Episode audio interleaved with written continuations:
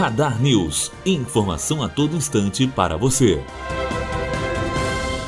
Odebrecht acerta com bancos acordo de 2,6 bilhões de reais. Bancos e Odebrecht acertaram ontem à noite um acordo para a liberação de 2,6 bilhões ao grupo. O novo empréstimo deve ser concedido em partes iguais por Bradesco e Itaú, com garantias de ações da Braskem. Parte do dinheiro será usada para pagamento de dívida e como capital de giro da empreiteira. O acordo precisa ser formalizado nos comitês de crédito de cada instituição. Matheus Azevedo, aluno do primeiro ano de jornalismo direto para a rádio Unifoa, formando para a vida.